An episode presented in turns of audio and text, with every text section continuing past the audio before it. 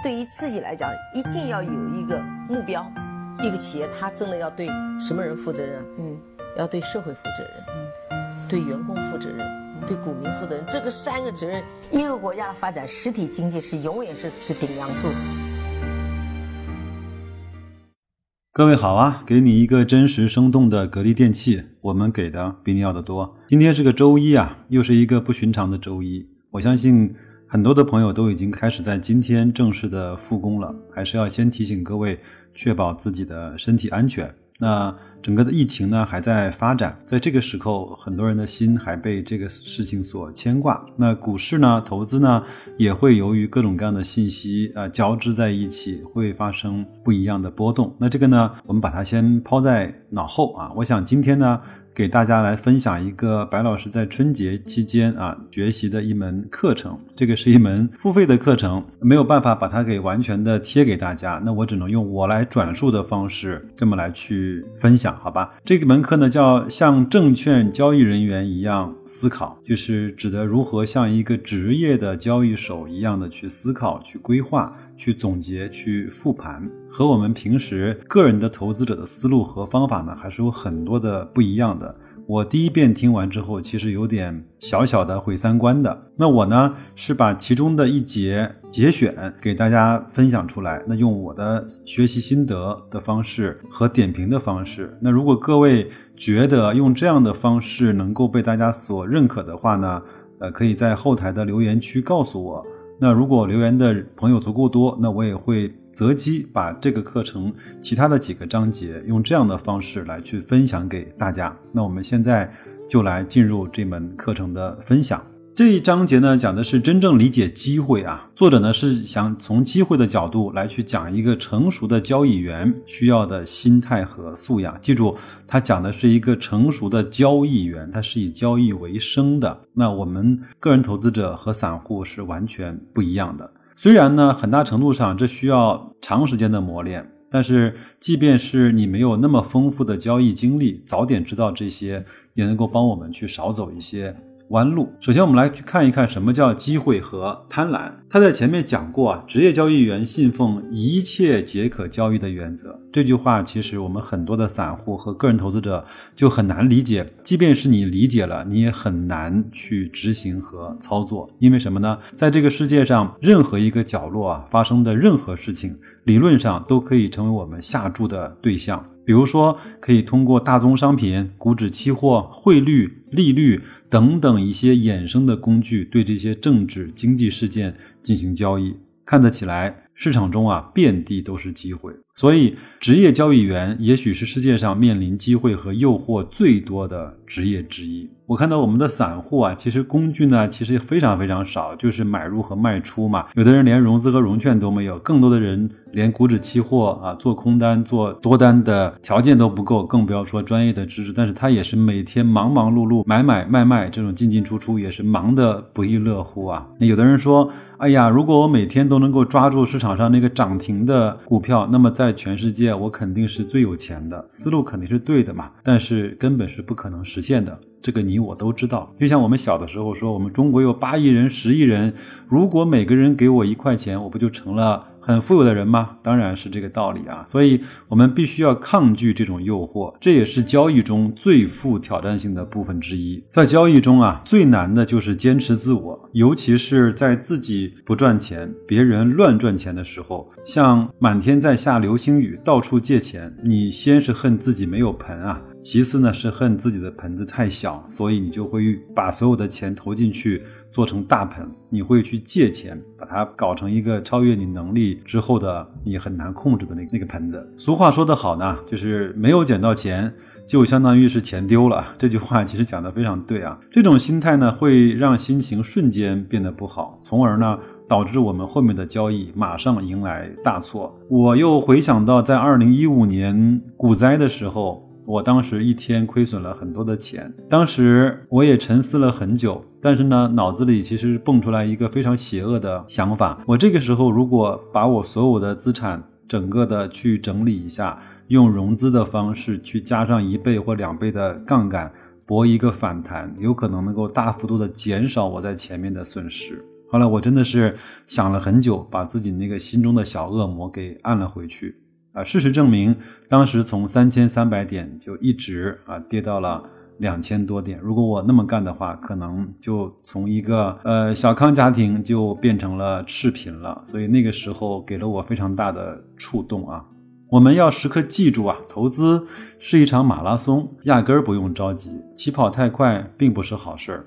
关键是姿势要对，思路要清，每天进步一点点。这个指的不是你投资的收益啊，指的是你的能力啊，积累起来，一年下来就是了不起的成绩。还有一点，这三个词呢，给了我在这个章节里面非常大的一个感触，就是看对。做到和赚钱是三件完全不同的事情。很多的时候呢，我们回头过去看之前的行情，发现自己是看对了，就觉得是应该赚的钱没有赚到，这是不对的。也许你只是猜对了。就很多人说，哎，如果当时我多买一点，早知道我就满仓了。就算你猜对了，也做上了，很可能你也根本无法去忍受行情的波动。提前下车了。别想当年我们在十六块的格力啊，二十几块的格力，甚至是在二零一九年某一个时间点三十四块的格力的时候，我相信很多人都和白老师一样，在那个时候买了。但是又有谁真的能够把那个时候买的格力一直持有到今天呢？啊，这个不谈了。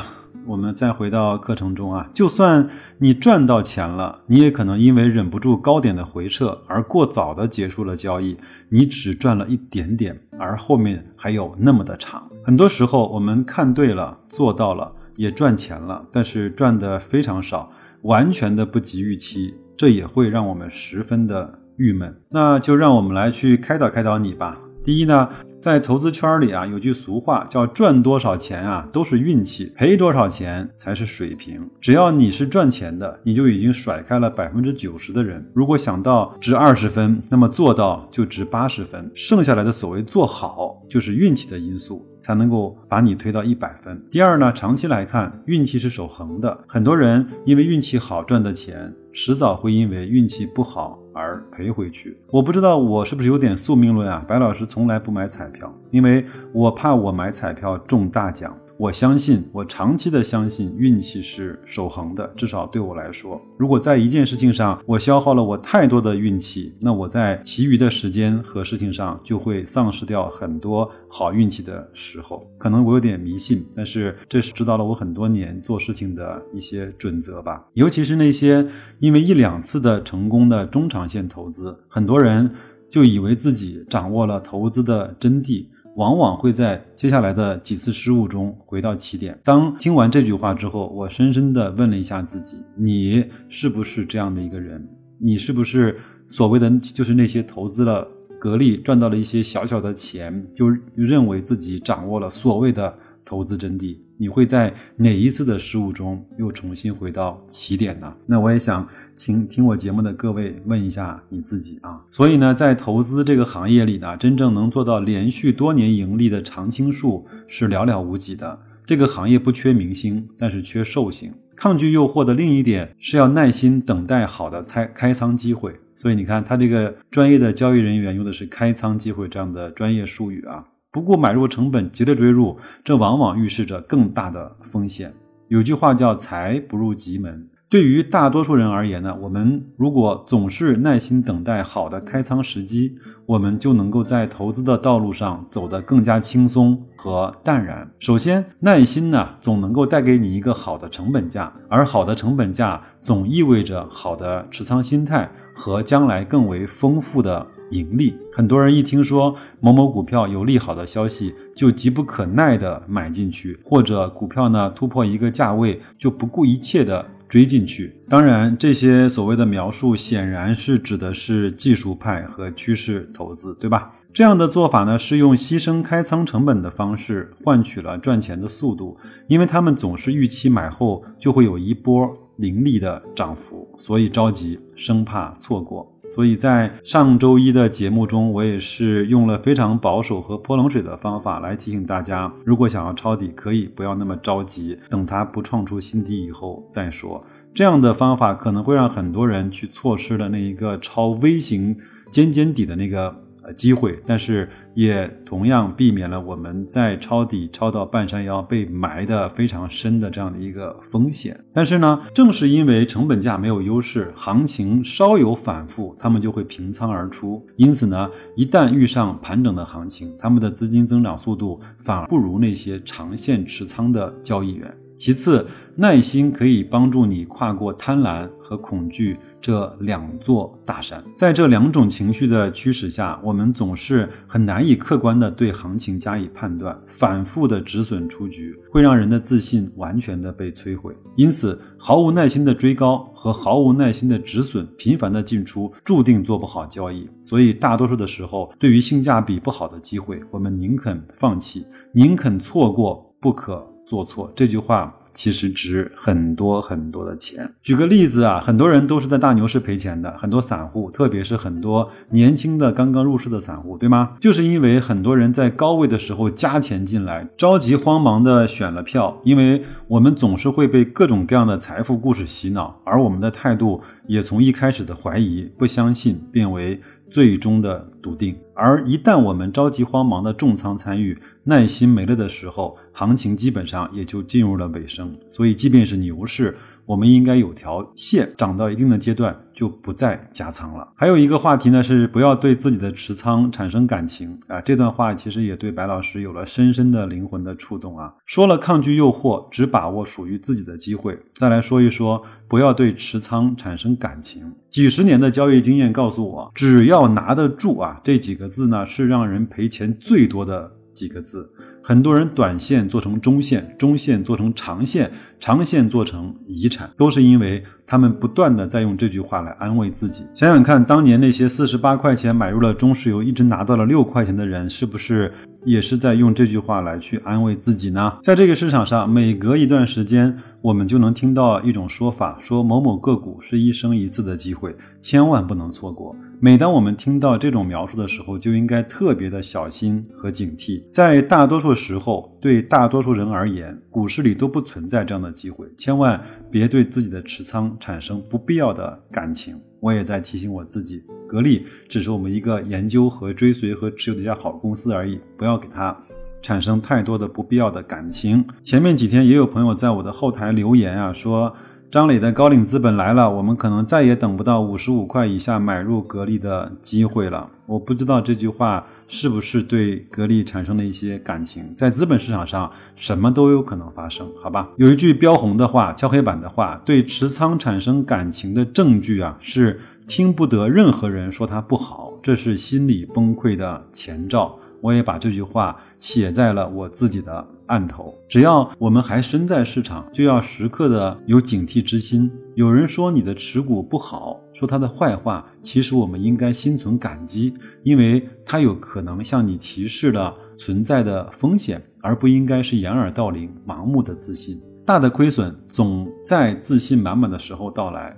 让我们亏钱最多的交易，可能就是那笔最有信心的交易。听到这里呢，你也会觉得投资很难。一方面既要坚持己见，另一方面又不能固执。可是他们之间，我们又很难找到一个明确的标志和一个平衡的线。不过呢，对职业交易员来说，区分和坚持和固执之间的方法其实很简单，无非呀就是在心里画个线。如果过了这个线，自己买的股票。含着泪也要把它给卖掉。只要有这个线，并按照这个线去执行，那么就是一种负责任的态度。我的右手边是我的黑板，那白老师在我的黑板上把格力用两条线做出了一个卖出的标识，一个就是它的市盈率过了二十五倍，第二个呢就是它的股息率低于了百分之二。我相信那个时候就应该是整个市场相对比较疯狂的时候了。最后呢，我们切记。去做那个赌气的事情，不要去做赌气盘，不要想着去赌一把大的。每当我们要想去干一票大的的时候，风险几乎是随之而来的，因为过重的仓位会让心理的压力背负的太大，重压之下，你的分析、你的交易都会走形。如果说不满是向上的车轮，那么不服是赔钱的开始。千万不要不服输，因为总有一次会让你亏到心服口服。这个市场专治各种不服。最后呢，在持仓中啊，我们也千万不要有强迫症。比如说，涨到二十万再清仓，结果呢，最高峰永远停在了十九万八。交易是不完美的，我们应该学会接受不完美。这样看起来啊，处女座的交易之路也许真的是很难很难的。我不知道在听我节目的听友有哪些朋友是处女座的啊？还有在确定的机会上下重注。之前呢，我们都在讨论，对于不属于自己的机会呢，要经得起诱惑，更要勇于认错。而一旦出现属于我们自己的行情，我们就要竭尽所能的去抓住属于自己的机会。有位行业的资深前辈啊，有期货教父之称的王宝峰老师有句名言：要想人生辉煌，浮盈必须加仓。当然，看完这句话之后，我脑子里就立马蹦出来一本书的名字啊，叫。